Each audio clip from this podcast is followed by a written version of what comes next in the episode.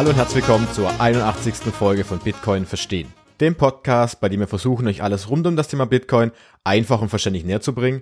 Mein Name ist Jonas und in der heutigen Folge haben wir ein sehr, sehr spannendes Thema, nämlich das Bitcoin Mining. Wir haben hier im Podcast ja schon häufiger darüber gesprochen, worum es dabei in der Theorie geht, beispielsweise auch, welche Aufgaben das Mining bei Bitcoin übernimmt. Und das Bitcoin-Mining ist ja gerade im Zusammenhang mit dem hohen Energie- bzw. Stromverbrauch ein sehr heiß diskutiertes Thema und wird von vielen kritisiert. Und um das Ganze einmal aus der Praxis zu beleuchten, ist heute Philipp Salter von Genesis Digital Assets, einem Betreiber von Bitcoin-Mining, zu Gast. Was das Unternehmen genau macht und welche Aufgaben Philipp dort übernimmt, das erfahrt ihr natürlich gleich im Gespräch. Mit ihm möchte ich nämlich einmal genauer betrachten, inwiefern die ganzen Gerüchte und Nachrichten rund um das Bitcoin-Mining stimmen und was wirklich an dieser These dran ist, dass Bitcoin nur Energie bzw. Strom verbraucht. Dafür sprechen wir zunächst darüber, welche Funktion das Bitcoin-Mining im Netzwerk übernimmt, wie man sich eine Mining-Farm vorstellen kann und wie die Geschäftsprozesse aussehen. Anschließend geht es dann natürlich darum, um die große Frage, wieso das Bitcoin-Mining so viel Strom benötigt, aus welchen Energiequellen dieser stammt und ob das Bitcoin-Mining als Verschwendung angesehen werden kann. Zum Abschluss beleuchten wir dann noch, inwiefern das Bitcoin-Mining erneuerbare Energien fördert, an welchen Orten das Mining überhaupt stattfindet und wie Philipp dessen Zukunft einschätzt. Ich möchte noch kurz darauf hinweisen, dass wir in dieser Folge das Mining bzw. das Konzept von Proof of Work nur im Groben ansprechen werden. Wer sich darüber noch genauer informieren möchte, in den Episodennotizen verlinke ich euch weitere Podcast-Folgen und hilfreiche Links zu diesem Thema. Aber die heutige Folge ist natürlich für alle auch geeignet, die erst neu zu Bitcoin dazugekommen sind und vielleicht noch nicht so einen großen Wissensstand zum Thema Mining haben. Und bevor wir beginnen, noch der Hinweis auf die beiden Unterstützer des Podcasts. Zum einen ist das Relay, mit deren App ihr ganz einfach und bequem ohne Registrierung bereits ab 10 Euro Bitcoin kaufen könnt. In der App könnt ihr euch einen automatisierten Sparplan anlegen, mit dem ihr dann wöchentlich oder monatlich in Bitcoin investiert. Zudem kauft ihr eure Bitcoin direkt auf eure Wallet in der Relay-App, sodass ihr die volle Kontrolle über eure Bitcoin-Guthaben besitzt. Und dank der einfachen Handhabung und dem direkten Kauf in der App ist Relay insbesondere auch für Einsteiger und Einsteigerinnen sehr zu empfehlen. Und bis Ende 2021 zahlt ihr bei der Verwendung eines Empfehlungscodes für euren Kauf keine Gebühren. Und hierfür könnt ihr gerne den Code BTC verstehen verwenden. Alle Informationen und den Code findet ihr natürlich in den Episodennotizen. Und nach dem einfachen Kauf eurer Bitcoin kommt natürlich irgendwann die sichere Aufbewahrung ins Spiel und hierfür kann ich euch die Hardware Wallet Bitbox von Shift Crypto empfehlen und viele von euch nutzen diese ja bereits und sind sehr begeistert davon. Denn mit der Bitbox könnt ihr eure Bitcoin-Guthaben bzw. die privaten Schlüssel sehr einfach und sicher langfristig aufbewahren. Dank der einfachen Bedienung kann ich diese auch wirklich allen empfehlen, die erst frisch zu Bitcoin hinzugestoßen sind. Und dank der Partnerschaft erhaltet ihr mit dem Code BTC verstehen 5% Rabatt auf die Bitcoin-Only-Edition der Bitbox 02. Den Rabattcode und den Link dazu findet ihr wie immer in den Episodennotizen. Und nun so viel zur Einleitung und jetzt wünsche ich euch viel Spaß bei meinem Gespräch mit Philipp. Hallo Philipp, erstmal herzlich willkommen im Podcast. Es freut mich wahnsinnig, dass du dir Zeit nimmst. Hi Jonas, ja, freut mich hier zu sein. Danke für die Einladung. Vielen Dank. Und ähm, wir möchten natürlich wie bei allen Gästen mal anfangen. Viele kennt man möglicherweise, manche kennt man etwas weniger. Deswegen möchte ich auch dich fragen, um die große Frage, wie bist du zu Bitcoin gekommen? Vor allem auch wann? Und du beschäftigst dich ja in irgendeiner Weise mit dem Thema Bitcoin Mining. Kannst du uns da ein bisschen mehr darüber erzählen? Okay, ja klar. Ja, wie bin ich zu Bitcoin gekommen? Ja, also ich bin tatsächlich schon eine ganze Weile dabei.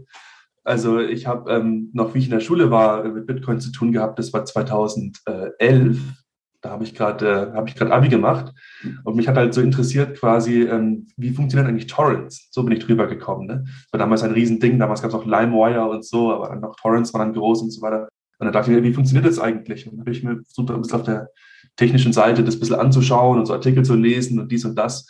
Und mich hat es eben daran fasziniert, dass es keine zentrale Autorität gibt, die das überwacht. Und irgendwie bin ich dann irgendwie drauf geraten, so, ja, ja, das ist doch irgendwie ähnlich und Bitcoin gibt es da doch irgendwie auch. Und äh, ja, habe auf ein paar Links geklickt und äh, so ging es dann eigentlich los.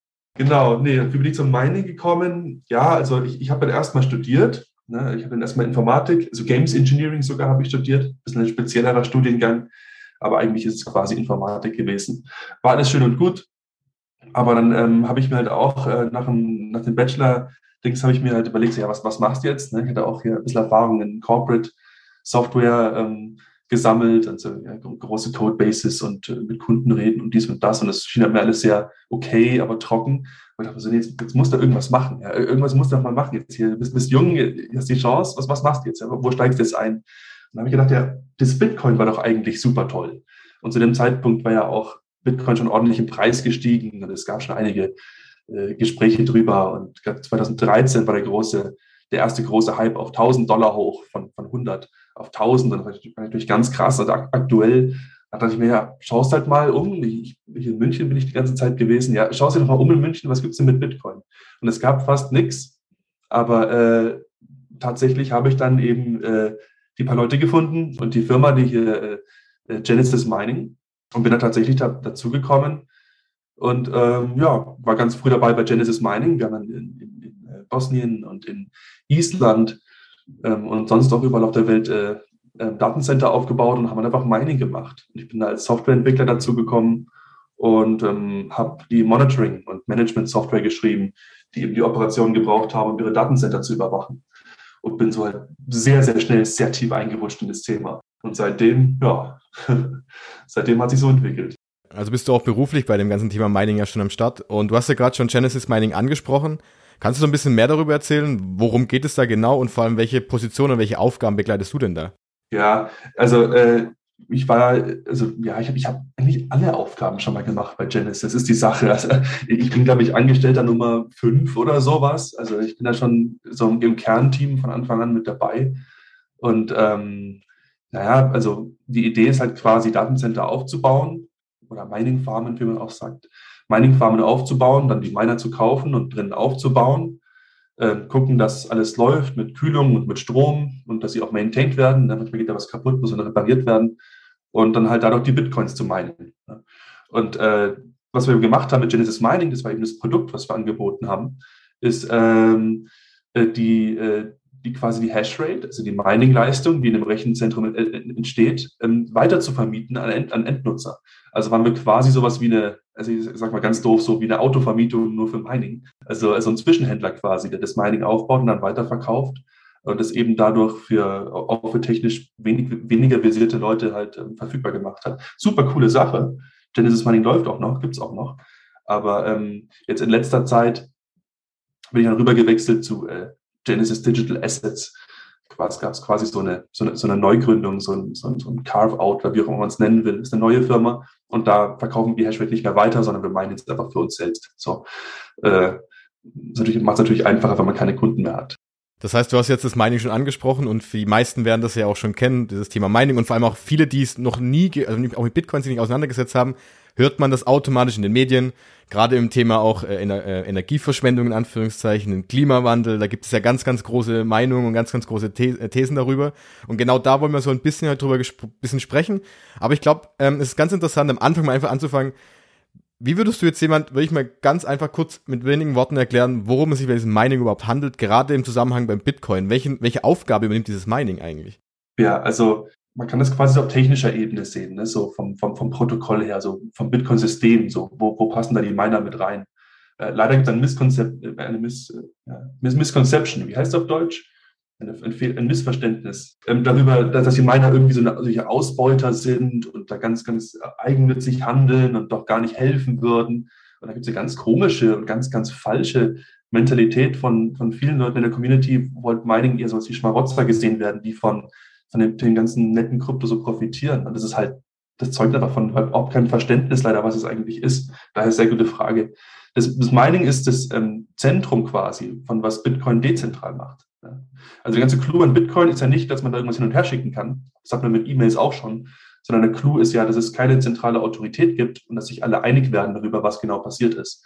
Heißt, wenn irgendwer sagt, ja, ich habe das und das gemacht, ich habe dahin Geld geschickt und es gibt keinen Beweis, dann kann man natürlich argumentieren, ob es passiert ist oder nicht. Ne? Und ähm, man braucht eben also einen Konsens, ob Sachen passiert sind oder nicht. Und dieser Konsensus-Algorithmus, also die Computersoftware, die diesen Konsens äh, zustande bringt, das ist eben bei Bitcoin der ganze Clou in der Sache. Und das ist das, was dem Bitcoin den, seinen Wert gibt. Und äh, das heißt bei Bitcoin Proof of Work, also man muss beweisen, dass man Arbeit reingesteckt hat, um so, so einen Konsens zu etablieren. Und diese Work, die man quasi beweisen muss, dass man tut, das ist das Mining. Also, dass man Datencenter aufbaut, dass da Leute arbeiten, dass man da Hardware gekauft hat, dass man da Strom verbraucht und Rechnungen bezahlt und dass man da wirklich, auf Englisch sagt man, Skin in the Game hat quasi, ne, dass man wirklich Ausgaben hat und sich da dediziert hat dafür. Das ist quasi die Arbeit, die man beweist, dass man tut äh, und dafür ähm, das Netzwerk sicher hält. Und als Danke dafür, dass man das Netzwerk sicher hält und dass man eben dieses Risiko auf sich genommen hat, diese Kosten, dafür kriegt man dann während dem Mining-Prozess äh, Bitcoins ausgeschüttet, frisch generierte Bitcoins. Und das sind eben die frischen Coins, die dann ins Netzwerk kommen. Also Mining ganz, ganz zentral für, für die ganze dezentrale Geschichte. Ohne Mining gäbe es kein Bitcoin. Okay, das heißt also, wie du gesagt hast, Mining muss sein, sonst würde eben dieses ganze dezentrale Netzwerk wie Bitcoin gar nicht funktionieren, weil zentrale Netzwerke, hast du ja schon angesprochen, haben wir genügend. Da hast du halt den Punkt eben, es gibt immer eine kontrollierende Instanz, die zwischendrin zum Beispiel eine Transaktion überprüfen kann. Sie kann sie dann wieder zensieren, sie kann sie zurückweisen. Und genau den Punkt haben wir bei Bitcoin eben ja nicht, weil wir zum Beispiel eine Transaktion von ich an dich Bitcoin schicken kann und das Ganze wird nicht kontrolliert, kann nicht zurückgewiesen werden, wird auch von irgendjemandem überprüft in irgendeiner Weise. Und deshalb ist das Mining so wichtig. Und jetzt ist natürlich der Punkt, Mining wird immer direkt gleich mit Strom und Anführungszeichen Energieverbrauch zusammengehängt. Wo ist da dann der, wo ist da der Zusammenhang? Wo ist da die Kombination, die man so, von, von der man so häufig mal liest? Ich habe es ja eben schon gesagt, bei, bei, bei ähm, beim Konsensusalgorithmus, man muss beweisen, dass man Arbeit erbracht hat. Proof of Work. So.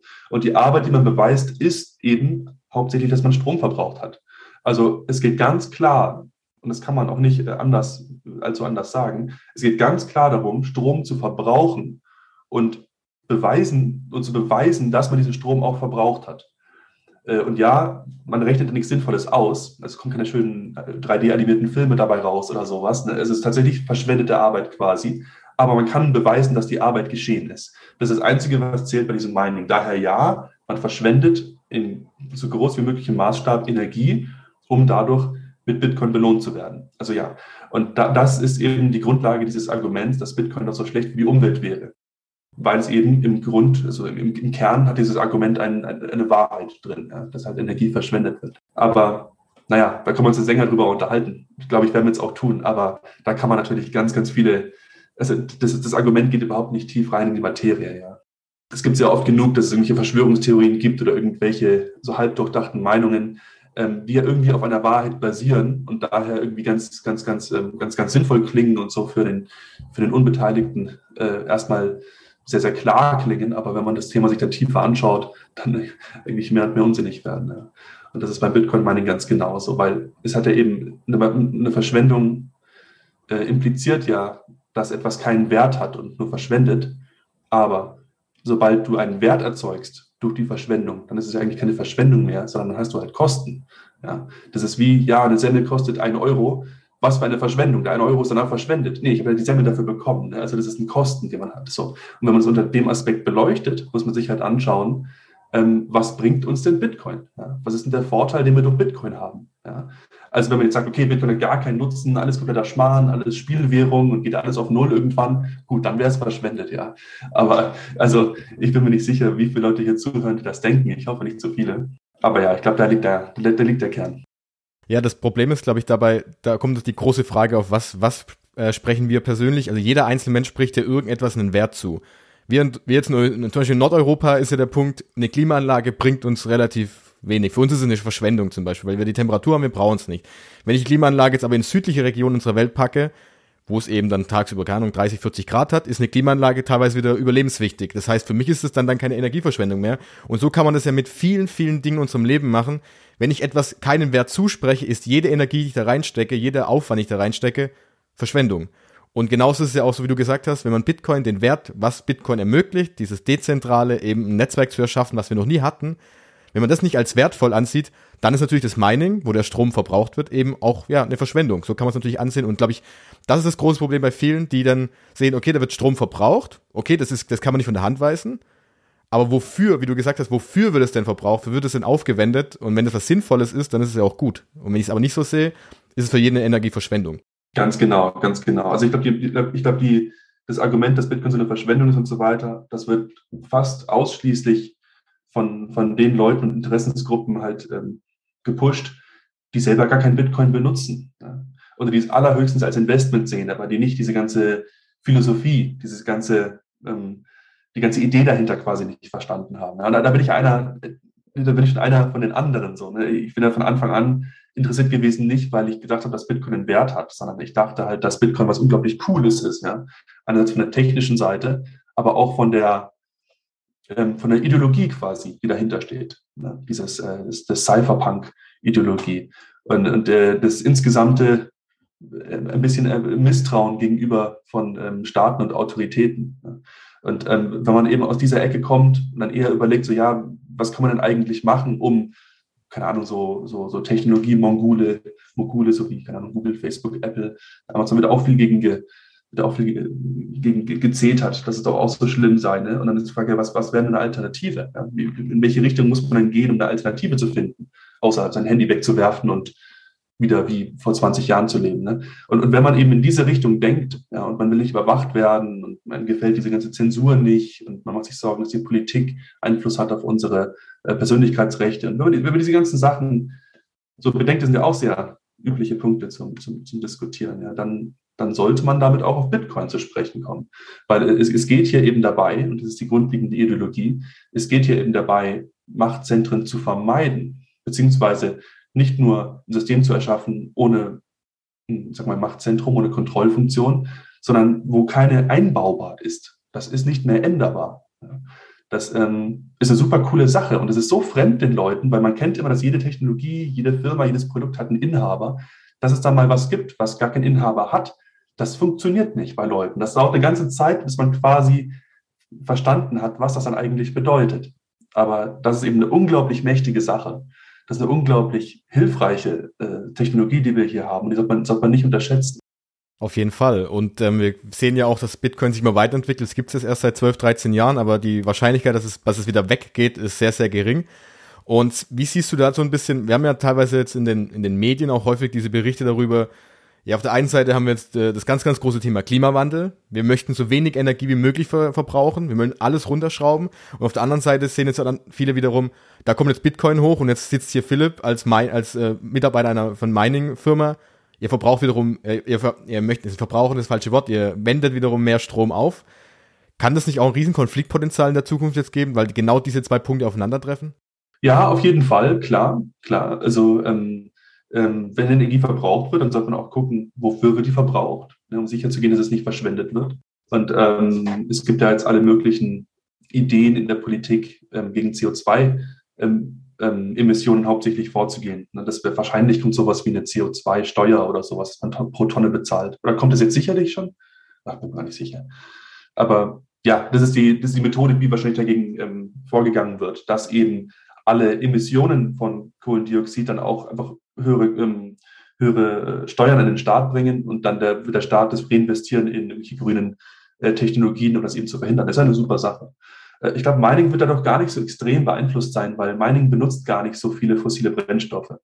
Das ist ein anderer, andere Misconception. Was ist das deutsche Wort? Falschannahme, vielleicht so in die Richtung. Falschannahme, das ist ein sehr schönes Wort. Es ist auch eine riesige Falschannahme, ne, dass das Bitcoin so viel CO2 erzeugt. Das ist nicht richtig, weil ähm, wenn man sich ähm, den Stromverbrauch in Ballungszentren anschaut, so äh, Städte und also im deutschen Raum und auch sonst, dann ist ähm, relativ viel, ähm, relativ viel der Energie ist ähm, fossil, von fossilen Brennstoffen. Ja? Ähm, ursprünglich Kohle, jetzt mehr und mehr Kraftwerke rüsten um auf Gas, weil eben Erdgas äh, billiger ist als Kohle, aber für den CO2-Ausstoß hat das nicht viel Unterschied, weil die Kraftwerke sind sehr kompakt, äh, brauchen nicht viel Platz und ähm, und kann man in, in, die Nähe von Ballungszentren bauen. Ja?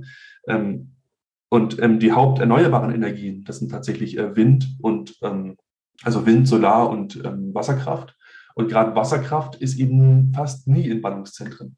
Und da brauchen wir irgendwelche Flüsse zwischen Bergen, wo Stauseen äh, angehäuft werden und so weiter. Also das kannst du nicht in der Nähe von der Stadt machen. Beziehungsweise wo man so die Landschaft für findet, das sind einfach keine Städte. So, und deswegen ist die Stromerzeugung sehr weit weg von den Ballungszentren. Und das macht den, die Stromübertragung relativ teuer. Heißt, die meisten Wasserkraftwerke, die es gibt, wo man diese riesigen Wände sieht, diese riesigen Welle, wo man denkt, oh, boah, da kommen so viele Megawatts raus oder Gigawatt, äh, meistens nicht. Die meisten dieser Staudämme sind tatsächlich ähm, entweder nicht voll ausgelastet von der Stromkapazität her oder sind hauptsächlich angelegt für für die Wasserversorgung der Landwirtschaft und gar nicht so sehr für die Stromerzeugung. Heißt vor allem in Amerika, da gibt es Flüsse, da gibt es einen Fluss, da sind zehn Staudämme drin, die sind fast nur für Landwirtschaft. Und die pumpen das Wasser einfach ohne Strom zu erzeugen einfach dran vorbei. Also da geht Energie verloren. Warum? Weil es keine Strominfrastruktur gibt. Es lohnt sich da keine Turbinen reinzubauen, weil es eben am Land ist, so ziemlich weit weg. Und da baut man lieber Kraftwerke in die Nähe der Ballungsräume. So, lange Rede, kurzer Sinn. Bitcoin Mining muss nicht in einem Ballungsraum sein. Im Gegenteil, es ist ziemlich, ziemlich laut, braucht ziemlich viel Platz, muss nicht in der Nähe von der Stadt sein. Äh, man kann die Bitcoin, ähm, die Bitcoin-Farmen direkt neben die Kraftwerke bauen, genau da, wo die Stromerzeugung auch ist. Ähm, Macht es auch billiger, dann den Strom dahin zu übertragen, damit die Strecke viel kürzer ist. Und ähm, weil Bitcoin diese Flexibilität hat, dass man halt überall auf der Welt einfach stehen kann, ist halt wurscht, wo man ist, solange es Internet gibt, ähm, sind die Bitcoin-Farmen eben meistens relativ äh, weit weg, da wo viel Energie produziert wird, aber nicht viel Energie abgenommen wird. Und äh, dadurch auch die Strompreise sehr gering sind. Heißt, alles geht in, äh, Hand in Hand. Bitcoin Mining ist ähm, eher bei den erneuerbaren Energien angesiedelt und ähm, ähm, wie soll ich sagen, weil sie billigen Preise will. Und die Preise sind deswegen billig, weil es eben bei den erneuerbaren Energien ist äh, und weil es weit weg ist von den Ballungszentren. Da ich jetzt einige Nachfragen, weil du, glaube ich, eine ganze Antwort gemacht hast über mehrere Fragen, die ich noch auf jeden Fall stellen möchte. Deshalb gehen wir da, glaube ich, jetzt einfach tief, tiefer rein in die ganzen einzelnen Punkte.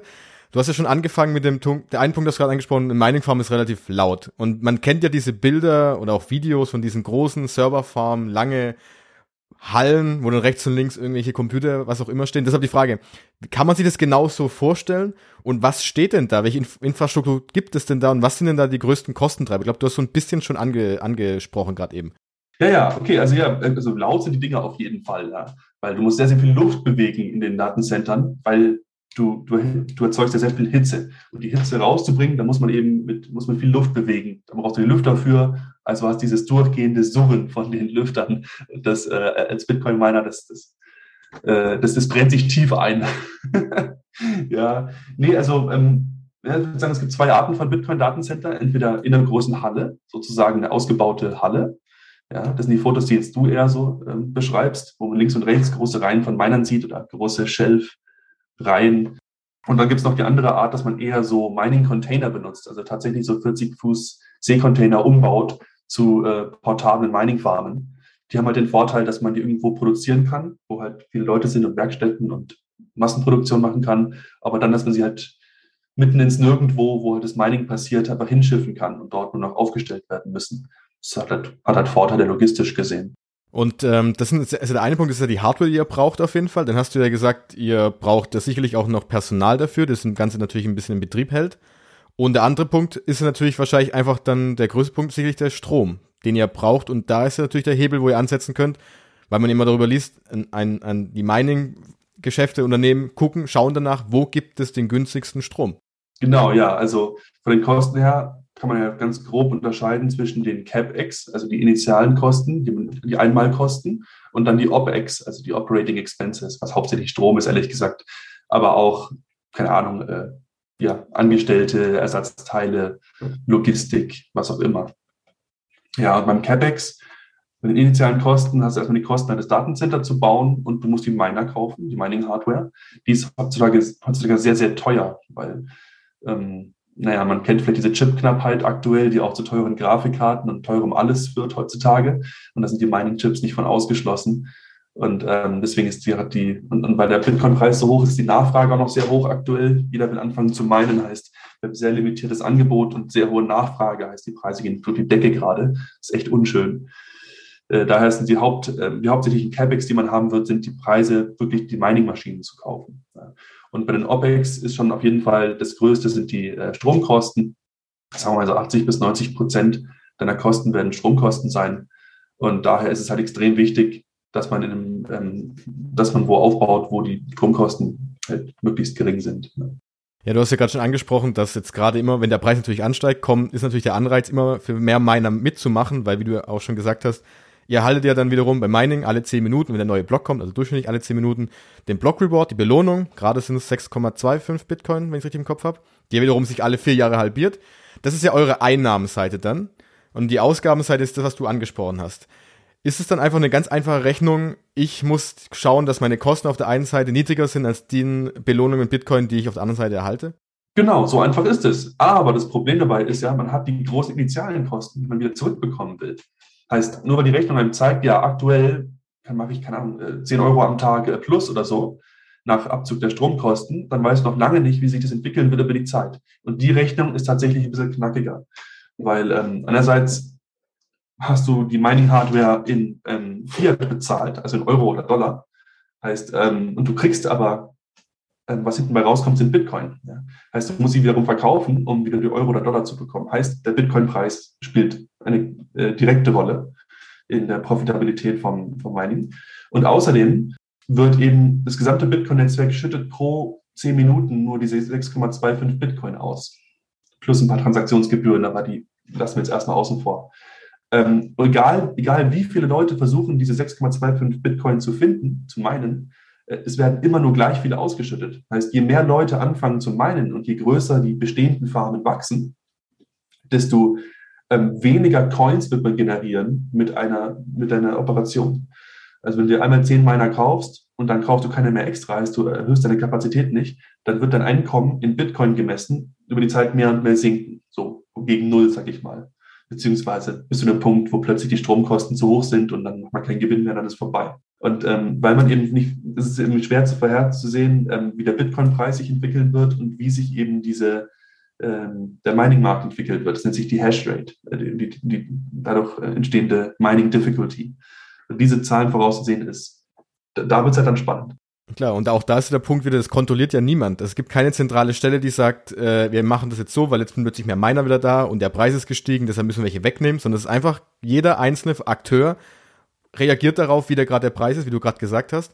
Und da fällt mir gerade eine spontane Frage ein, weil viele, auch ich schon viele Nachrichten bekomme, gerade auch am Anfang von vielen Einsteigern, die dann sagen, ja, schön Philipp, ihr haltet jetzt gerade jetzt, äh, bekommt ihr 6,25 äh, Bitcoin äh, alle 10 Minuten. Das wird immer weniger, 2140 gibt's dann gar keine mehr. Wer macht dann noch Mining überhaupt? Ja, das ist die große Frage. Also ein bisschen im Pokern ist es schon, muss man schon sagen. Also äh, bis 2150 oder wann auch immer, kann man es echt nicht vorhersagen. Und auch schon lange vorher, auch schon so 20, was weiß ich, 70 oder 80 oder sowas, gab es ja schon so viele Harvings bis dann, dass dann auch noch ein Bruchteilchen von dem Bitcoin generiert wird. Das ist dann auch schon wieder wurscht. Ähm, was wir aktuell sehen, ist, ähm, dass die Transaktionsgebühren, die der Miner ja auch bekommt, ungefähr, ich müsste mal nachschauen jetzt, aber ein paar Prozent sind, sowas wie ein, zwei Prozent oder drei Prozent des gesamten Block, Block, Block Rewards. Das heißt, ähm, die 6,25 Bitcoin, da kommen nochmal ich weiß gar nicht genau, 2% oder so nochmal oben drauf. Also wie viel ist das dann? 0,1 Bitcoin oder sowas, kommt nochmal oben drauf. Ähm, und äh, ja, also man, je mehr sich halt dieser Basisblock Reward, diese 6,25 reduzieren, desto signifikanter wird dann die, der Transaktionsgebührenanteil vom, vom Mining Reward. Und dann wird eben spannend, ja, müssen wir jetzt sehen. Also wenn in 10 Jahren oder 20 Jahren niemand mehr Bitcoin benutzt und irgendwie benutzen jetzt alle den nächstbesten Coin und Bitcoin ist alt und komplett vergessen, dann gibt es auch null Transaktionsgebühren, klar. Und dann wird das Ganze mehr und mehr aussterben. Ja. Wenn allerdings Bitcoin mehr und mehr benutzt wird oder wenigstens gleichbleibend benutzt wird, ja, über die, über die Jahre äh, und, seine, äh, und, seinen, und seinen Wert dadurch, den er eben den Leuten gibt, die es benutzen, quasi hält, ähm, dann ähm, sollten die Transaktionsgebühren hoffentlich steigen. Also es ist auf jeden Fall geplant, dass die Transaktionsgebühren signifikant steigen. Vielleicht ähm, auf, auf 10 oder 20 Prozent des Block Rewards oder so. Und dann soll sich das System auch halten können, komplett ohne neu generierte Coins. Das ist die Idee. Wenn die ganze Idee, dass überhaupt neue Coins erschaffen werden, das ist ja Inflation. Und Bitcoin ist ja komplett gegen Inflation. Da fragen auch immer Leute, was ist denn eigentlich los? Es geht nur darum, die äh, festgelegte Menge von diesen 21 Millionen Bitcoin halt initial einmal in Umlauf zu bringen. Und deswegen wird auch weniger und weniger generiert und dann gar nichts mehr, weil wenn die 21 Millionen generiert sind, dann ist halt einfach Schluss. Und dann soll sich das System halten ohne weitere Inflation. Da ist halt auch viel, wie du gesagt hast, viel, ja, Gedankenspiel dabei und schauen, was passiert, weil wir auch nicht wissen, wo steht zum Beispiel, wie viel Wert hat ein Bitcoin in 30 Jahren, zum Beispiel wissen wir auch nicht. Und dann kannst du wieder gegenrechnen. Also es ist viel Spekulation dabei und wie du gesagt hast, auch Risiko. Ihr geht das Risiko ein, dass es so ist.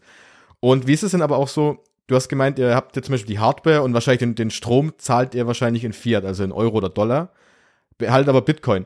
Theoretisch könntet ihr aber auch sagen, ja, die Bitcoin, die wir jetzt erhalten haben, halten wir jetzt einfach, weil die ja zum Beispiel im Wert steigen. Ist es auch so eine Abwägungssache? Auf der einen Seite muss ich meine, meine Kosten abdecken, auf der anderen Seite könnte ich natürlich spekulieren, dass der Preis jetzt weiter ansteigt. Ja, du hast komplett recht, ja. Das spielt auch wieder in das Thema rein, wo ich vorher meinte, dass Leute denken, dass die Miner nur die Schmarotzer sind, die quasi vom, vom Netzwerk Gewinn rausziehen und dann die Coins dumpen und den Preis für alle reduzieren. Das ist eben so ein Schmarrn äh, als, als Trader kann man einfach Coins kaufen und dann wieder verkaufen, wann auch immer man will. Ja, heißt, man, man, man trägt zur Volatilität bei. Als Miner macht man eine riesige Investition, um diese Miner und die Datencenter und alles aufzubauen. Und dann meint man ja erstmal, keine Ahnung, mindestens ein Jahr lang oder sowas, bis das Geld wieder drin ist. Ja. Heißt, äh, und, und dann muss man noch weiter meinen, dass man dann hoffentlich noch seinen Gewinn macht. Ähm, heißt, man ist ein, auf jeden Fall ein lang, langfristiger Akteur. Man ist auf jeden Fall ein voller, ähm, man, man, glaubt da, also jeder meiner glaubt stark an Bitcoin und dass es halt in Zukunft im Preis steigen wird. Sonst würde man einfach äh, Coins kaufen und dann halt dumpen, wenn man plötzlich äh, kalte Füße bekommt. Nee, also Bitcoin, äh, meiner glauben langfristig an Bitcoin und deswegen halten meiner auch fast ausschließlich die Coins, die sie meinen. Minus natürlich die Ausgaben, die sie haben. Also äh, da gab es auch Studien dazu, ich weiß gar nicht mehr, wie die hießen, aber ähm, haben, haben die Miner alle gefragt und alle haben gemeint, ja, ja, wir halten die Coins so viel wie geht. Dann geht es nur darum, so viele Bitcoins wie möglich zu sammeln. Wir sprechen jetzt gerade über Mining Farm, also größere angelegte Sachen oder Unternehmen. Jetzt kommt natürlich auch die Frage auf, ja, ich als Privatperson, könnte ich sowas überhaupt noch selber machen? Ja, nicht in Deutschland. Also in Deutschland kann man es komplett vergessen. Die Stromkosten, die man hier hat, von, was haben wir, 25 Cent, glaube ich, zahle ich hier. Eurocent, Eurocent. Und man rechnet normalerweise in Dollar mit Bitcoin. Also sagen wir mal 30 Dollar Cent oder so. Das ist ja komplett verrückt. Also wirklich komplett verrückt. Ähm, Bitcoin-Mining kann man wirklich vergessen, sobald es über, über sechs oder sieben äh, Dollar Cent pro Kilowattstunde geht oder so, da kann man schon komplett vergessen. Das wäre dann ziemlich sinnlos, damit Bitcoin-Mining zu machen. Vielleicht auch so Altcoins, Ethereum-Mining, GPU-Mining, ja, vielleicht, aber Bitcoin-Mining eigentlich nicht. Weil du musst dich darauf verlassen, dass es halt, dass es, dass er meine Jahre lang laufen wird und nicht nur in einem Markthype, wie wir jetzt gerade sind. Und dann werden die Margen sehr, sehr gering. Und wenn man dann bei sechs, sieben Cent ist, dann ist man einer der ersten, die unprofitabel werden. Also in Deutschland kannst du es vergessen, aber sonst, wenn man halt irgendwo anders wohnt zum Beispiel, oder wenn man irgendeinen Kumpel hat in, was weiß ich, Schweden oder USA oder so, da ist es gar kein Problem, auch mit, ähm, ähm, auch mit den Strompreisen, die man zu Hause bekommt. Das ist jetzt also der Punkt wieder, es geht natürlich einfach um, ja, um den Ort, wo du bist, wo ich eben die günstigsten Energie, äh, günstigen Strom herbekomme. Und da möchte ich jetzt weiter reinsteigen, jetzt ein Punkt. Du hast, glaube ich, schon ein bisschen angesprochen, Wind und Wasser hast du gemeint, sind die günstigsten Quellen, glaube ich. Sind das denn auch solche Punkte, wo eben man Miners gerade findet? Oder was sind denn so diese Orte, wo denn sich Miner gerade wirklich ansiedeln am, am liebsten? Ähm, also ein ganz, ganz großer Hotspot ist aktuell Texas. Ähm, die haben da Wind. Die haben da fast keine Wasserkraft. Die haben da Wind. Äh, was ein bisschen verwundert, weil Wind ist ja sehr, sehr instabil und Bitcoin braucht natürlich stabile Energie. Aber es macht Sinn, weil was sie haben, ist ähm, hauptsächlich Wind und in den Zeiten, wo gerade kein Wind weht, äh, dann haben sie, glaube ich, ähm, einiges an Kohle oder Gas, um halt eben diese äh, Ausfälle vom Wind quasi abzufangen. Ähm, aber trotzdem hat man in Texas einen extrem volatilen Energiemarkt, wo die Preise halt je nach Tageszeit und Glückfaktor und Wind und alles Mögliche halt hoch und runter gehen. Ziemlich verrückt. Und die freuen sich dann, wenn die Miner kommen. Warum? Weil die Miner benutzen durchgehend Strom. Durchgehend. Ja, die sind so eine solide Basis quasi, wo sie mit planen können. Und das ist wichtig. Haushalte sind weniger planbar. Ähm, was noch dazu kommt, ähm, wir sind nicht sowas wie eine eine Stahlschmelze oder sowas, dass wenn die mal ausgeht, dass dann der Stahl hart wird und man kann die ganze Schmelze abbauen und alles wegschmeißen. Äh, wir haben gar keinen kritischen Energieverbrauch. Wenn wir mal fünf Minuten offline sind, dann verlieren wir halt fünf Minuten an Mining. Ne? Das ist dann auf den Tag gerechnet äh, null Prozent. Heißt, es ist uns relativ wurscht.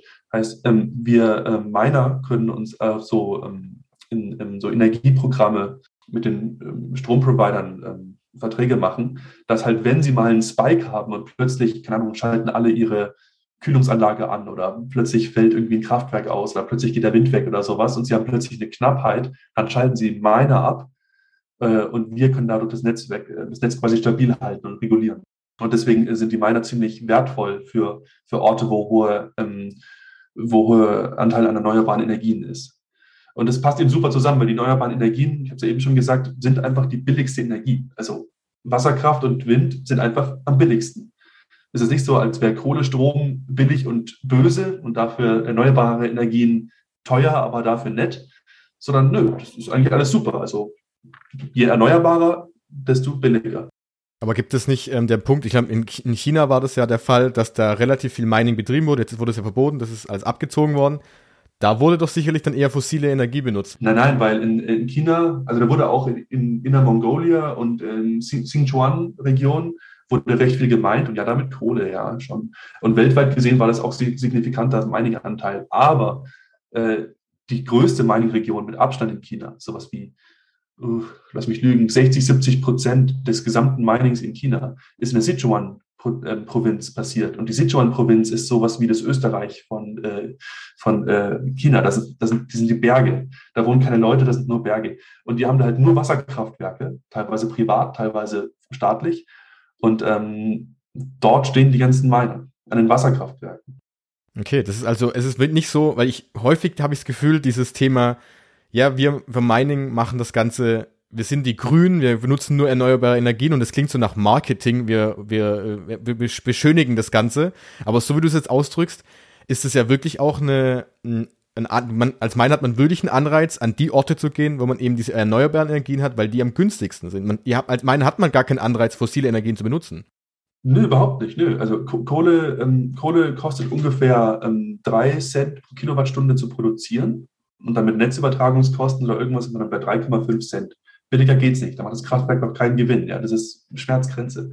Äh, Wind bist du bei, ich habe verschiedene Zahlen gehört, ähm, habe selber noch kein Windrad aufgebaut, aber ähm, ich habe gehört, 1,7 Cent bist du ungefähr. Und die Netzübertragungskosten werden staatlich subventioniert, weil eben ähm, äh, erneuerbaren Energien ähm, subventioniert werden. Das ist eine Zahl aus Amerika. Äh, sind bei 1,7, also die Hälfte quasi vom Preis. Und ähm, Wasserkraftwerke, das sind zwar große Infrastrukturprojekte, die werden über 80 bis 100 Jahre abbezahlt und werden meistens vom Staat bezahlt initial. Aber trotzdem ähm, ist es so gerechnet, dass sie dann ungefähr einen Cent kosten pro Kilowattstunde. Die Zahlen sprechen für sich. Also gut, ein Wasserkraftwerk bauen ist sehr, sehr teuer, aber man zahlt es eben über lange Zeit ab. Gibt es denn Zahlen in die Richtung, wie viele, wie viele Miner denn wirklich mit erneuerbaren Energien äh, benutzt werden oder betrieben werden? Gibt es sowas eigentlich, so Statistiken dazu? Ja, schon. Es gibt, es gibt Schätzungen. Man kann das leider nicht gescheit auslesen, weil ähm, die, was die Miner machen, ist ja nicht öffentlich, nicht auf der Blockchain gespeichert. Aber es gibt halt Umfragen und Marktanalysen, werden in jedem anderen Feld auch. Es kommen immer wieder neue raus. Ähm, was war das letzte? Vielleicht war es von der CoinShares Report, glaube ich, war das. Der ist aber auch schon ein Jahr alt inzwischen. Ja, wurscht. Ähm, die sagen immer so, es ist ungefähr 70, 75 Prozent erneuerbare Energie. Was ja schon eigentlich ein wahnsinnig hoher Wert ist dann in dem Punkt. Klar, es ist höher als jede andere Industrie, klar. Und aber man hört auch immer wiederum diese, diese These und die Gerüchte in die Richtung, ja, die Miner nehmen uns, den Haushalten oder auch den Unternehmen oder dem ganzen Land einfach den Strom weg und die verschwenden ihn dann und wir haben ihn dann nicht mehr. Aber in deinen ganzen Aussagen gibt es überhaupt gar keinen Sinn. Also da, da, muss, da muss ich kurz einspringen, da, da, da, da werde ich jetzt fuchsig schon wieder. Ja, da muss ich einspringen, weil das ist genau das, was ich vorher meinte. Ja, Das Argument, das impliziert ja, oh, die Miner, die verdienen so viel Geld, die überbieten alle anderen und zahlen den höchsten Preis, damit sie den Strom am wegkaufen. Leute, denkt doch mal nach, wir wollen den günstigsten Preis zahlen. Wenn wir irgendwie in Mittelklasse oder im höheren Stromkostenbereich sind, dann gehen wir bankrott. Und dann ist Schluss mit Mining. Nee, man braucht die billigsten Kosten. Und das ist sicherlich nicht da, wo man mit ähm, Privatpersonen äh, konkurriert für den Strom. Garantiert nicht, keine Sorge. Das heißt also auch im Umkehrschluss, wenn ihr wirklich denn, äh, die, die Quelle mit dem günstigsten Strom haben möchtet, und wie du ja gesagt hast, Ballungsräume geben keinen Sinn, weil ich erstens, also man muss ja noch einrechnen, dass der Strom ja auch erstmal von der Quelle auch dahin kommt, wo ich ihn brauche. Und derzeit haben wir, wie du gesagt hast, wir haben ja dann irgendwelche Staudämme, wir haben Wasser, wir haben Wind, aber bei vielen Orten können wir damit überhaupt nichts anfangen.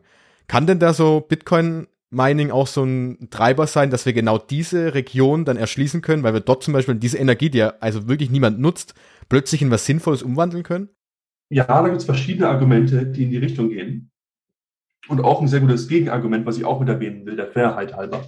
Ja, also ähm, in Regionen, wo aktuell ähm, nicht viel los ist quasi und der Strom, der Strom dann deswegen günstig ist und meiner anlockt, sind teilweise auch Orte, wo halt Kohlekraft ist. Da wird halt nicht viel von Kohle, von Kohlekraft verwendet. Ne? Auch gut. Äh, Miner kommen dahin, weil niemand es braucht, ist der Strom billig und dann kaufen sie Miner. Ja? Ähm, ich glaube, das hat Vorteile, weil damit man eben die ländlichen Regionen, ob das jetzt in China ist oder Amerika oder was auch immer, erstmal wurscht, ähm, weil es denen quasi erlaubt, quasi so am Leben zu bleiben. Da werden Leute angestellt, ähm, da entwickelt sich dann Industrie rumrum, Baugewerbe, Elektriker, Techniker, werden Computerfachkräfte damit ausgebildet, weil sie eben in einer Mining Farm arbeiten natürlich die Mitarbeiter vom Kraftwerk selber und so weiter. Und das ist alles wertvoll, denke ich, für die äh, lokalen Communities, die dann eben einen komplett neuen, unerwarteten Wirtschaftszweig bei sich hinten im Dorf stehen haben. Das ist eine super Sache eigentlich. Ähm, und das ist auch eine Chance, die sie, die sie dann nutzen können. So, jetzt das Gegenargument dazu, was ich fairerweise echt erwähnen will. Ähm, man, äh, wenn Miner kommen und die Energie dann abnehmen, wenn es keiner anderer braucht, dann tut, dann tun vielleicht manchmal Bitcoin-Miner ein Kohlekraftwerk am Abschalten hindern, weil sie eben dann nicht bankrott gehen, sondern gerade noch den, gerade noch so einen schlecht bezahlenden Kunden bekommen, eben den Miner. Ja, also man könnte argumentieren, dass dann Kohlekraftwerke am Laufen gehalten werden, anstatt dass sie bankrott gehen. Ja. Also dasselbe Argument halt hat die Vor- und die Schattenseite, ne? je nachdem, wie man das betrachtet, gesellschaftlich oder von der Umwelt her gesehen.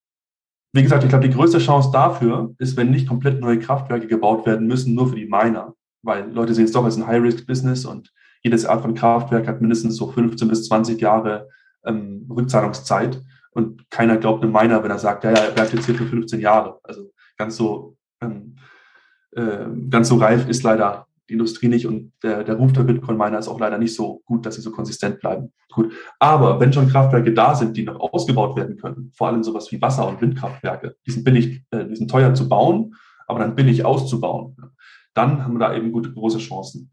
Und äh, man stelle sich mal vor, äh, ein Wasserkraftwerk, was vorher nur für Landwirtschaft benutzt wurde, aber dann mit Turbinen aufgerüstet wird, um dann auch Strom zu erzeugen für die Bitcoin-Miner, erzeugt plötzlich einen Hotspot bei sich in der Umgebung von dem Wasserkraftwerk, wo plötzlich ähm, ganz neuer Industriezweig aufgebaut wird. Und selbst wenn, ja, selbst wenn Bitcoin ein kompletter Scam ist und geht alles auf Null und alle, alle gehen bankrott und gehen weg, dann hast du trotzdem wertvolle Infrastruktur geschaffen, ähm, wo dann beliebige andere Datencenter-Businesses oder andere stromverbrauchende Businesses ähm, hinkommen können. Und man hat damit dann natürlich auch die erneuerbaren Energien, äh, die Entwicklung davon gestärkt. Ist doch super. Ja, und vor allem, wie du angesprochen hast, ich meine, wenn wir jetzt sagen, wir haben jetzt unerschlossene Energiequellen, lass uns mal ein, ein Fluss irgendwo sein, der eben noch nicht erschlossen ist, weil eben außenrum keine Zivilisation, keine Städte sind. Wenn ich da jetzt plötzlich hingehen würde und als Miner hinkommen würde, ich hau da eine riesen Halle hin und dafür werde ich, äh, werden dann wieder Wälder abgerodet, da hast du ja auch nichts gewonnen und das willst du ja auch nicht haben. Das ist natürlich auch wieder das Gegenteil, was du nicht möchtest. Aber der Punkt, den du angesprochen hast, es gibt ja auch wahnsinnig viele Einrichtungen, die es jetzt schon gibt, die Energie erzeugen, die überschüssige Energie haben, die sie gar nicht nutzen können für irgendwas, weil sie es einfach nicht weiter transportieren können, ist doch auch so ein Punkt, wo man sich theoretisch dann als Miner anschließen kann und sagen, okay, ich übernehme diese überschüssige Energie. Oder auch der Punkt, glaube ich, ist es nicht bei der Erdölförderung oder bei der Gasförderung, wo dann teilweise dieses verbrannt werden muss? Flaregas, Flaregas, ja, ja, ja. Das ist auch, auch so ein Punkt, wo man dann genau relativ flexibel sich da anschließen kann. Wobei man da sagen muss, fördert man nicht dann automatisch auch wiederum die, diese Förderung, die ja eigentlich wiederum klimaschädlich ist, weil ich sagen kann, okay, ich kann damit ein bisschen Geld machen, möglicherweise? Ich glaube, man kann überall den Teufel an die Wand malen, wenn man es unbedingt will. Das schafft man schon irgendwie. Ja? Also ich, ich kriege die Leute, denen ich sage, ja, Bitcoin Mining ist, was habe ich gesagt, 70, 75 Prozent erneuerbare Energie. Dann sagen sie, ja, schau, es ist immer eine Mischung. Man kann keine Energie aufbauen, ohne doch irgendwie anteilig noch CO2-Ausstoß zu, zu unterstützen. Dann sagen, ja, Leute, was wollt ihr denn hören? Okay. Ähm, ja, nee, aber Flaregas zum Beispiel, was du angesprochen hast, das ist ein Riesending, klar. Ja, die Ölraffinerien, weil das Thema ist so, die, ähm, die Ölpumpen, die bauen sie, die in Texas zum Beispiel haben und so, auch das Fracking, ähm, die machen das für das Öl, das Flüssige. Ja. Aber die sind so weit abseits von der Zivilisation, die nutzen das Öl selber, um quasi ihre, ähm, um ihren Strom zu erzeugen. Die haben dann halt ähm, ähm äh, Tanker, die dann mit dem Öl weg, weg, wegfahren, um das eben zum nächsten Ort zu bringen, zur nächsten Raffinerie. Aber Gasleitungen zu bauen, das wäre zu viel. Ja. Und Gaslaster ähm, ist jetzt auch nicht so eine einfache Sache. Heißt, die verbrennen das Gas tatsächlich einfach. Und das sind äh, tatsächlich hunderte Kilowatts oder Megawatts pro Pumpe. Das ist unglaublich. Und jetzt hat man eben da, es gibt Bitcoin-Firmen, die machen das, die stellen eben diese Container, von denen ich vorher geredet habe, einfach neben die Ölstation, noch ein Generator daneben, ein Naturgasgenerator und ab geht die Post. Ne? Dann hast du quasi die, äh, das, das überflüssige Gas einfach direkt veredelt in ein elektronisches Gut. Muss man sich mal vorstellen. Eigentlich ziemlich schlau. Das heißt auch für jeden, also egal in welchem Bereich, jeder, der in irgendeiner Form überschüssige Energie hat, die er nicht verwenden kann oder die halt günstig ist, weil sie umsonst ist ja nachher, und sich irgendwie, wie gesagt, diese Unternehmen, die ja schon diesen, keine Ahnung, Container hinstellen können, könnte theoretisch, könntest du bei Bitcoin, bei Bitcoin Mining teilnehmen und dadurch wiederum Profit generieren, wenn du irgendwelche, den Zugang zu diesen Quellen eben hast dann. Ja, genau, klar. Ja, sicher. Eine super Sache. Zwar nie, nie im großen Maßstab, weil meistens sind diese Energien eher so kleinere, wo sich der Transport eben nicht lohnt von der Energie. Aber ist ja kein Problem. Also ein Bitcoin-Miner, ne, so eine Maschine verbraucht aktuell ungefähr 3,5 Kilowatt. Das ist zwar recht viel so für den Haushalt gesehen, aber äh, das ist eigentlich nicht viel Strom. Also das kann man beliebig stückeln. Ist kein Problem. Das ist sehr interessant, das zu sehen, wie da die, wie die, wie der Anreiz eben für die Miner vorhanden ist. Und das ist wahnsinnig spannend. Und ich glaube, das ist so ein Punkt, den man bei dieser ganzen Diskussion einfach ja beachten muss, wie du schon angesprochen hast, dass ihr eben ihr müsst, also der Miner muss darauf achten, dass die Energiequelle so günstig wie möglich ist. Und das ist der große Anreiz, was eigentlich das ganze Spiel antreibt. Und ähm, deswegen die Frage jetzt an dich, ein bisschen in die Zukunft zu schauen. Welche Probleme, Herausforderungen gibt es denn für das Bitcoin-Mining so in der Zeit? Weil wir sind ja trotzdem noch wahnsinnig am Anfang. Was könnten denn, was siehst du denn so in den 10, 20 Jahren so als Probleme oder auch theoretisch auch, aber als Vorteile oder auch Zukunftsmöglichkeiten? Oh, du, die Frage ist aber breit. Oh, was für gute und schlechte Sachen gibt es für Bitcoin-Mining in der Zukunft? Uiuiui.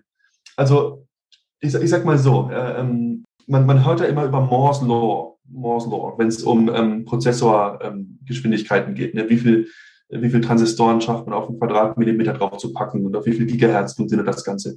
Das hieß ja, in den 70ern hat es, das war der damalige Founder von Intel, hat gemeint, ja, ähm, ungefähr alle zwei Jahren verdoppelt sich die Anzahl Transistoren, die in so einem Chip drin sind. Und das hat, also das heißt exponentielles Wachstum. Das ist nicht zu unterschätzen. Und er hat recht gehabt damit bis ungefähr jetzt. Ja, also immer noch so ungefähr verdoppeln sich alle zwei Jahre die Anzahl der Transistoren auf einem Quadratmillimeter Chip. So. Ähm, das verlangsamt sich jetzt aber. Also ähm, man kommt ein bisschen an die Limits unserer aktuellen Technologie. Ähm, der Fortschritt verlangsamt sich. Ähm, deswegen geht Effizienzgewinne und ähm, Performancegewinne von, von neuer Hardware werden weniger und weniger, wenn man es mit früher vergleicht. Und das hat eben auch extreme Auswirkungen auf Bitcoin-Mining. Äh, Bitcoin-Mining ist ein sehr hardwarelastiges Business. Man muss eben diese Miner kaufen, wo eben die Mining-Chips drin sind. Und ähm, dann haben die eine Lebenszeit, weil nach einigen Jahren sind dann so gute Miner schon auf dem Markt, die sind dann viel, viel besser als die, die man eh schon hat. Ähm, halt man zahlt wenig, viel weniger Strom für dieselbe Hashrate. Und irgendwann wird man aus dem Markt einfach rausgedrängt und muss sich entweder eine neue Maschine kaufen oder halt aufhören zu meinen. Und hoffentlich hat es sich dann gelohnt, zum Zeitpunkt, wo man abschalten muss. Ähm, diese Hardware-Generationen waren früher so drei Monate lang oder sechs Generationen, äh, drei Monate oder sechs Monate lang. Und ähm, da musste man schon eine neue Maschine haben. Ähm, heutzutage ähm, geht es da schon um einige Jahre. Also man kann einen Miner kaufen und davon ausgehen, dass er mehrere Jahre meint. Aktuell zum Beispiel meinen wir immer noch mit S9-Minern, die sind rausgekommen 2016. Und fünf Jahre später meinen die jetzt immer noch oder beziehungsweise wieder, nachdem der Preis jetzt so hoch ging. Das ist unglaublich. Ähm, wenn man das jetzt mal ein bisschen in die Zukunft ausweitet, dann ähm, könnte es sehr gut passieren, dass diese Miner-Generationen so lange werden, sagen wir mal so Größenordnung zehn Jahre für eine Maschine, dass es dann ähm, sehr viel mehr Sinn macht, äh, auch im Consumer-Bereich wieder mehr mit diesen Maschinen umzugehen und ähm, solche Bitcoin-Chips auch in Hardware zu verbauen, die halt lang, als langfristige Infrastruktur gilt. Und zum Beispiel denke ich daran ganz stark an ähm, Heizungen. Du musst dir vorstellen, wenn du keine Öl- oder Gasheizung hast, dann heizt du mit Strom. Heißt du, du, du leitest den Strom durch eine Spule, die wird heiß, dein Wasser wird warm.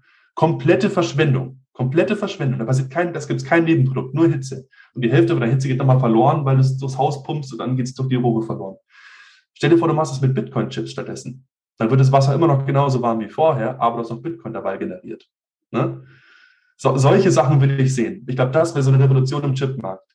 Und das nennt sich in der Industrie der Commoditization of Bitcoin Hardware. Ja. Da wo es nicht mehr so ein, so ein begrenztes Angebot-Nachfragespiel ist, sondern dass halt auch Bitcoin-Chips einfach so ein Standardding ist, was man sich halt kauft, wie man heute im Baumarkt irgendwelche Sachen kauft und die halt dann verbaut, wenn sie sinnvoll sind, wenn man halt Wärme braucht. Da bin ich gespannt drauf.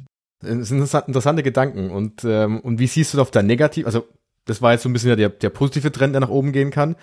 Wie siehst du das zum Beispiel, wenn jetzt mehrere Staaten sagen würden, okay, wir begrenzen, wir verbieten das Mining jetzt, würde das eine große Auswirkung haben oder hat es am Ende einfach nur, ja, die, Man die Miner würden weiter wandern an, das, an den nächsten Ort? Ja, ich glaube, die Miner würden weiter wandern. Ja. Also wenn es jetzt in so einen weltweiten Konsens von allen Regierungen gibt, oh Gott, Bitcoin ist so gefährlich für uns und für die armen Banken, wir müssen es verbieten und Steuerhinterziehung und bla bla bla. Und wenn da wirklich so eine große Narrative aufgebaut werden würde, wo sowohl die westlichen als auch die östlichen Länder sich quasi zusammentun und da sich einigen drauf, das fände ich schon echt ziemlich krass. Das glaube ich ehrlich gesagt gar nicht so, dass es so realistisch ist. Und selbst wenn, dann würde immer noch Mining übrig bleiben in halt irgendwelchen kleineren Ländern oder irgendwo. Das wird schon noch weitergehen. Wäre auf jeden Fall sehr schade, aber ich glaube, es wäre nur eine Hürde, die Bitcoin im Weg stehen würde. Und ähm, das wäre keine, das keine Gefahr für Bitcoin als Technologie, so viel ist klar. Ja, das, da hast du auch wieder das Thema Spieltheorie dahinter, weil die, ich würde sagen, die Wahrscheinlichkeit, dass das passiert, dass es diesen zentralen abgesprochenen Pakt von den Ländern gibt, glaube die Wahrscheinlichkeit geht gegen null, weil das kriegen wir bei anderen Themen auch nicht hin. Und ich glaube, dass es halt da eben so ist, dass wenn es eben Teil ähm, Länder sagen, okay, wir, wir verbieten das Ganze jetzt, dann gibt es wiederum natürlich andere Länder, sagen, okay, ihr könnt zu uns kommen, bei uns habt ihr Steuererleichterungen, wir geben euch die Infrastruktur dazu.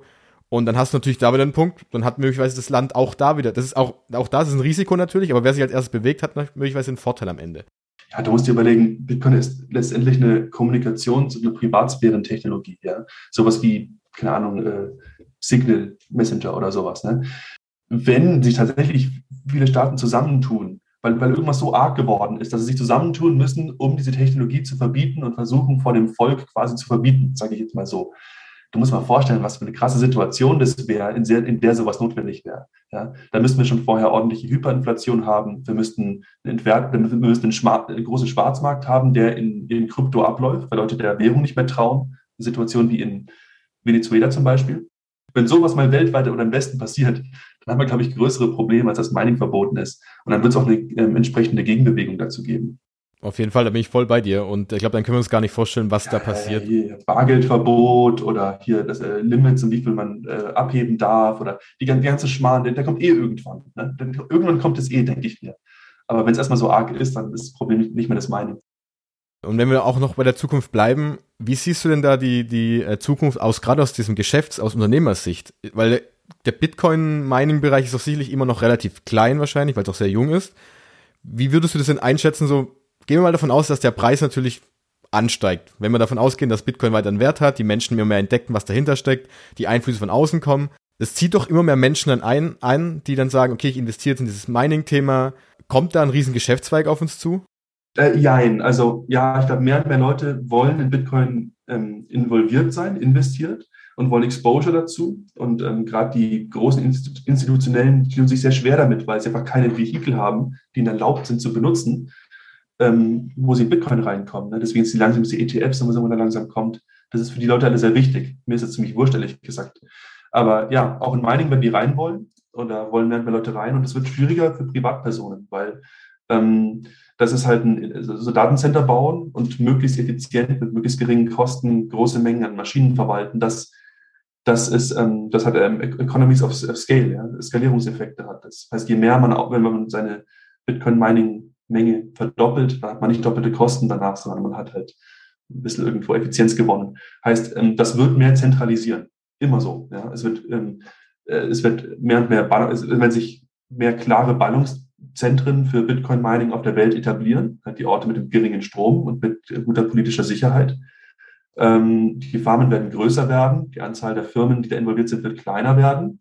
Und, aber, also ich glaube nicht, dass es zu einem Sicherheitsrisiko wird, weil ich glaube, es gibt immer noch genug Cowboy-Operationen, die es irgendwie trotzdem noch schaffen, noch, noch äh, drin zu sein, das Netzwerk zu sichern. Aber ich glaube, es wird schwieriger werden für, für neue große Player, sich zu etablieren. Ja, du hast gerade auch nochmal dieses Thema, äh, die neuen Energiequellen und auch die erneuerbaren Energiequellen angesprochen. Kann denn Bitcoin in dem Bereich denn auch so eine Art Treiber sein, der in Zukunft so ein bisschen dieses Thema an, an, antreibt wiederum, weil Bitcoin immer größer wird, wenn wir davon ausgehen, möglicherweise, dass Bitcoin so eine globale Reservewährung werden kann, globaler Wertespeicher, kann das auch so ein Antrieb sein, dass die Menschen, dass wir als Gesellschaft, als Wirtschaft immer mehr versuchen, eben ja, erneuerbare Energien zu verwenden? Ja, also ich glaube, aktuell haben wir noch nicht den Punkt erreicht, wo äh, Bitcoin-Miner so langfristig denken, dass sie eben Kraftwerke bauen. Ja? Und ähm, ähm, weil eben wir noch nicht diese Commoditization gesehen haben, also diese, dieser, dieser gleichbleibende Wert von, von, von Bitcoin-Chips über Zeit, ähm, sind solche Modelle wie das Bitcoin, das Bitcoin, dass die Miner nur dann meinen, wenn gerade der Strom günstig ist oder so und sonst die Farm abschalten. Ähm, also so ein Stabilisierungseffekt ähm, das ist noch schwierig zu, zu realisieren als, als Geschäftsprinzip. Daher glaube ich jetzt nicht, dass Bitcoin wirklich ein großer Treiber ist von erneuerbaren Energien, aber ich glaube, es ist ein großer Konsument. Und ähm, ich glaube, das kann man trotzdem sehr, sehr positiv sehen. Und wir müssen sehen, wie sich Bitcoin entwickelt, wenn es erstmal ein bisschen, bisschen reifer wird. Aber aktuell sind wir schon noch eher Abnehmer und noch nicht, noch nicht Market Leader in dem Bereich. Dann würde ich sagen, wir sind schon so ein bisschen weiter rangeschritten an die Stunde. Ich habe noch eine letzte Frage, weil die ist es auch so ein Punkt, den man immer wieder hört. Bitcoin ist ja schön und gut, Mining ist Energieverschwendung. Haben wir jetzt ja auch äh, groß, und, groß und breit besprochen, dass es eben nicht so ist, wenn man das als Ganze als Wert ansieht und eben die Miner natürlich einen Anreiz haben, als Energiequellen zu nutzen, die erneuerbar sind.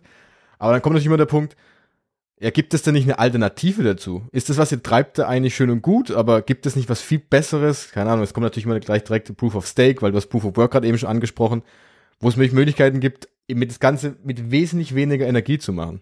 Gibt es sowas oder welche Nachteile würde es denn dadurch entstehen? Ja, es gibt schon. Aber äh, es gibt so halb. Also Proof of Stake, was du angesprochen hast, gibt es nur so halb. Der größte Player bei, bei Proof of Stake wird gesehen als Ethereum. Aber Ethereum hat kein Proof of Stake, sondern versprechen es nur seit vier Jahren. Aber es wird schon noch irgendwann kommen, denke ich doch. Aber das Problem, also vielleicht für die Nutzer, die, die Zuhörer, die nicht so, nicht so viel darüber wissen, bei Proof of Stake geht es darum, dass man nicht beweisen muss, dass man Arbeit reingesteckt hat. Also man muss nicht seinen Stromverbrauch beweisen, sondern man muss beweisen, dass man einen ähm, Anteil hat vom Netzwerk, heißt Coins. Heißt, man muss beweisen, dass man reich ist, dann hat man mehr Stimmrecht um das quasi mal zu übersetzen. Das muss man sich auf der Zunge zergehen lassen. Ne? Also je mehr Geld du hast, desto mehr ist deine Stimme wert. Gut, ist nicht Demokratie, muss es auch nicht sein, vielleicht funktioniert es ja trotzdem, okay. Aber äh, wir haben ja das Problem, dass ähm, Geld viel schneller zentralisiert als ähm, Strom. Ne? Also wenn es heißt, ja, könnte es irgendwer da mehr als 50 Prozent der Voting Power an sich reißen, dann muss man eine Bank aufmachen und sagen, ja, hier, ich gebe dir die höchste Interest äh, Rate. Ganz sehr, sehr viele Leute werden die Coins zu ihm schicken einen Vertrag unterschreiben oder so. Und man hat ja die Coins und hat das Stimmrecht, wie es mit dem Netzwerk weitergeht. Äh, das gefällt mir nicht so gut. Das ist viel schwieriger zu machen mit Datencentern. Ne? Äh, die stehen nämlich erstmal und dann machen, sind sie schon laut und heiß und dann äh, die bewegen sich erstmal so, so schnell nicht. Daher ähm, Proof of Stake könnte funktionieren, hat ein paar fundamentale Probleme, die Ethereum durch schlaue Mechanismen versucht zu fixen. Vielleicht funktioniert es, selbst wenn es funktioniert, ist es aber ein sehr, sehr komplexes System. Und auf jeden Fall ist die Angriffsfläche viel, viel höher. Es gibt so Diagramme quasi, die so zeigen, welche Teile Software mit welcher kommuniziert und das ganze Protokoll so beschreiben. Und das Dinger sind so wie, wo ist Waldo, ne? wo ist Walter, diese Suchbilder. So ungefähr schauen diese Diagramme aus, nur in Computersprache. Das ist echt krass. Mining ist dagegen ein Klacks. Äh, es gibt noch andere, die nicht Proof of Stake sind, zum Beispiel in Chia. Ein Kollege von mir ist ein riesiger Fan von Chia. Ähm, die benutzen Proof of Space and Time. Das klingt erstmal sehr, sehr funky. Äh, da geht es darum, dass du quasi meinst mit Festplatten. Also du meinst nicht mit, mit, mit Computing Power und Stromverbrauch, sondern du meinst mit Festplatten und du musst ja deine Terabytes da reinstecken. Dann verschwendest du halt nicht mehr so viel Strom, dafür verschwendest du halt Festplatten. Ja, gut. Aber ähm, gut, wenn es jetzt um CO2-Ausstoß geht, ist es vielleicht besser. Ich habe die Rechnung nicht gemacht. Es gibt noch andere Ansätze, sowas wie Federated Proof of Stake, ähm, sowas wie andere Mining-Algorithmen, die sehr, sehr viel langsamer zu berechnen sind und dadurch weniger Strom verbrauchen. So ein bisschen exotischere Sachen, wo man nicht so genau weiß. Teilweise ist die Angriffsfläche bei diesen Coins groß, aber die Coins sind zu klein, dass es sich lohnen würde, sie auszunutzen. Heißt, ich würde das nicht als getestet und funktionierend ansehen, bis nicht irgendein so Coin mal richtig viel Wert gewonnen hat und es quasi rentabel wäre für Hacker, da was zu machen. Daher das größte Vertrauen auf jeden Fall ist immer in Bitcoin zu haben, das ist gar keine Frage. Und insgesamt in Proof of Work, weil es einfach schon seit so langer Zeit einfach funktioniert. Andere, Alternativen könnten funktionieren, sollte man aber mit Vorsicht betrachten. Und klar, wenn es was geben sollte, was funktioniert, wenn Proof of Stake plötzlich super ist, tip top, da haben wir weniger Energieverbrauch, alle sind glücklich. Aber erst soll sich beweisen. Genau, wir hatten, glaube ich, also weiß es glaube ich nicht, aber wir hatten schon mal, ich hatte glaube ich im September müsste es gewesen sein, auch eine ganze Folge über das Thema gemacht, Proof of Work gegen Proof of Stake. Das, also wer noch mal reinhören möchte, das ist perfekt. Und du hast genau richtig angesprochen. Die anderen Sachen sind so, naja, es kann funktionieren, es funktioniert ja auch, aber man ist nicht ganz so sicher. Und bei Bitcoin hast du eben halt die Sicherheit, weil es funktioniert. Und die Frage ist halt, wenn ich einen Wert speichern möchte, dann worum, worum geht's mir denn? Es geht mir darum, das Ding muss sicher sein. Es soll niemand meine Transaktion zurückentwickeln können und das passiert ja genau durch das Thema Proof of Work. Und deswegen ist es in dem Punkt die einzige Möglichkeit, so einen wirklichen Wertspeicher wie Bitcoin, den wir jetzt gerade haben, durchzuziehen. Und wie du sagst, wenn es eine andere Variante gibt, die energiesparender ist, dann würden natürlich alle wechseln, aber nur dann, wenn die Sicherheit genauso hoch wäre. Das heißt also, da ist dieses Spiel zwischen gebe ich wirklich, nur weil ich weniger Sicherheit haben möchte, äh, weil ich weniger Ener Energie verbrauchen möchte, meine Sicherheit auf.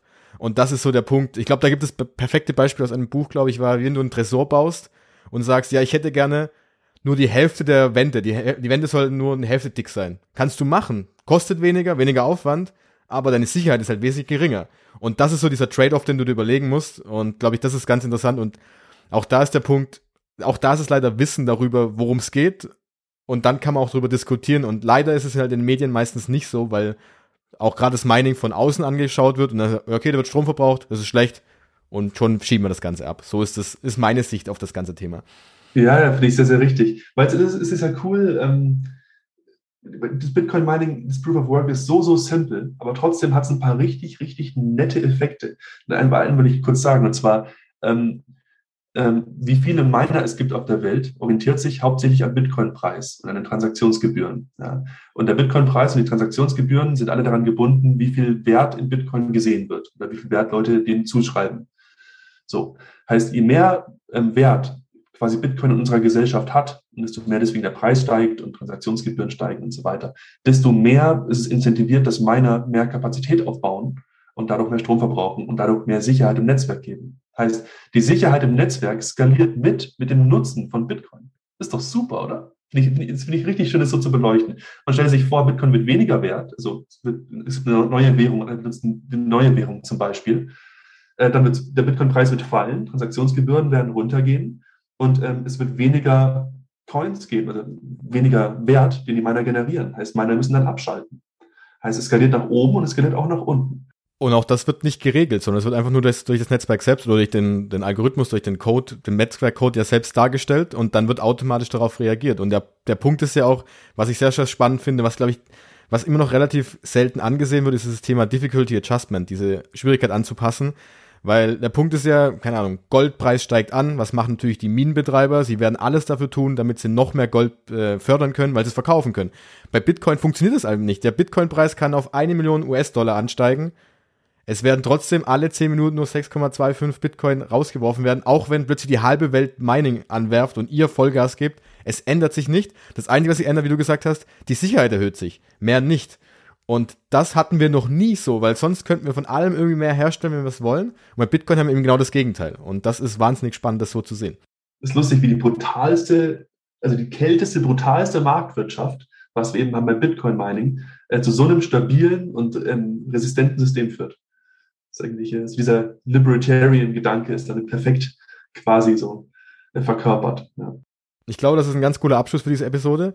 Wir haben, glaube ich, jetzt wahnsinnig viel gelernt darüber, ähm, ja, dass eben Bitcoin eben nicht das Thema ist, dass es hier darum nur geht, um Energie zu verbrauchen, um Strom zu verbrauchen, dass, wie du gesagt hast am Anfang, die Bitcoin mal nur darauf hinaus sind, Kohle zu machen und da alles äh, reinzuhauen und das ganze Netzwerk ausnehmen, sondern sie eine wahnsinnig spannende Rolle spielen, aber natürlich auch ein riesiges, wahnsinnig großes Risiko tragen, weil eben die Investments da sind. Und eben das Ganze sehr, sehr interessant, wie das Ganze weitergeht. Und deshalb, Philipp, vielen Dank, dass du dir Zeit genommen hast. Hat wirklich viel, viel Spaß gemacht. Ja, mir auch. Du kann ich noch eine Sache reinschmeißen. Selbstverständlich. Ich habe mir noch eine, eine Notiz habe ich noch gemacht, dass ich es irgendwann ansprechen soll. Habe ich nicht gemacht. Das muss, pass auf hier. Weil das habe ich so oft gehört, oh, Bitcoin benutzt doch so viel Strom wie ein kleines Land. Ja, sowas wie die Niederlande. So.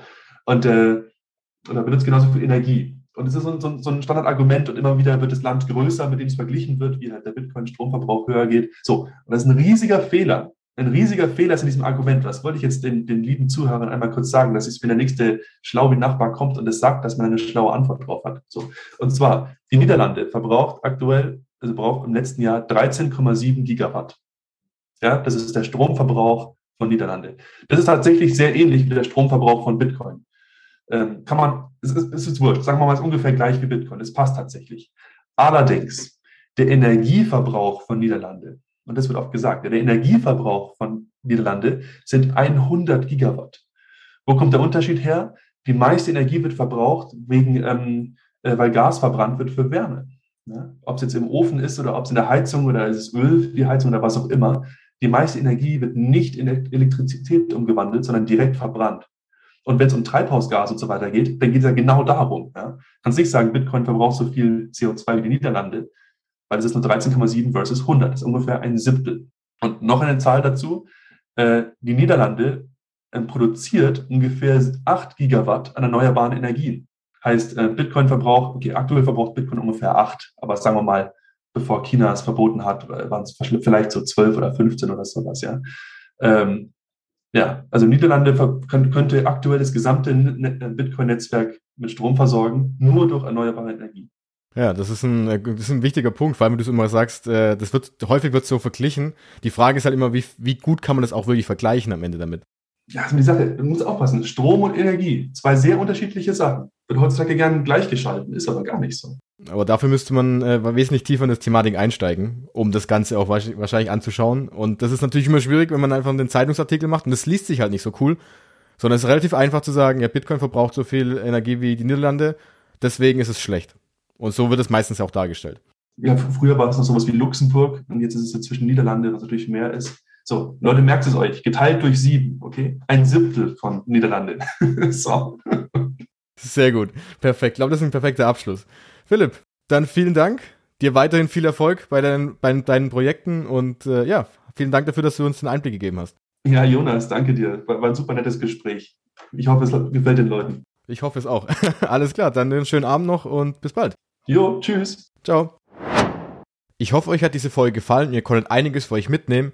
Ich persönlich fand die Eindrücke aus der Praxis, die Philipp geschildert hat, sehr spannend und diese haben gezeigt, dass das Bitcoin-Mining ein sehr komplexes Thema darstellt. Denn der Stromverbrauch des Bitcoin-Mining lässt sich nicht so einfach darstellen, wie es viele Medien tun und es dadurch auch direkt kritisieren. Sehr wichtig ist bei diesem Thema die Einordnung des Wertes von Bitcoin, denn wenn etwas für eine Person keinen Wert besitzt, dann ist jeder Energie- bzw. Stromaufwand eine Verschwendung. Daher ist es aus meiner Sicht grundlegend zu hinterfragen, welchen Wert Bitcoin darstellen kann und vor allem sich zu fragen, welchen Wert Bitcoin nicht nur für mich selbst in der westlichen Welt darstellt, sondern welchen großen Vorteile den Bitcoin auch für viele Menschen in anderen Ländern haben kann. Denn vielleicht sehe ich für mich noch keinen Nutzen, dies bedeutet aber nicht automatisch, dass es für andere Menschen eben diese nicht besitzen kann. Nun bedanke ich mich wie immer dafür, dass ihr auch diese Woche wieder zugehört habt und freue mich darüber, wenn ihr den Podcast weiterempfehlt. Und wenn ihr über Apple Podcast zuhört, könnt ihr den Podcast enorm unterstützen, indem ihr dort eine Bewertung abgebt. Ansonsten wünsche ich euch nun eine entspannte Woche und wir hören uns dann am nächsten Sonntag wieder zu einer neuen Folge. Bis dahin, ciao!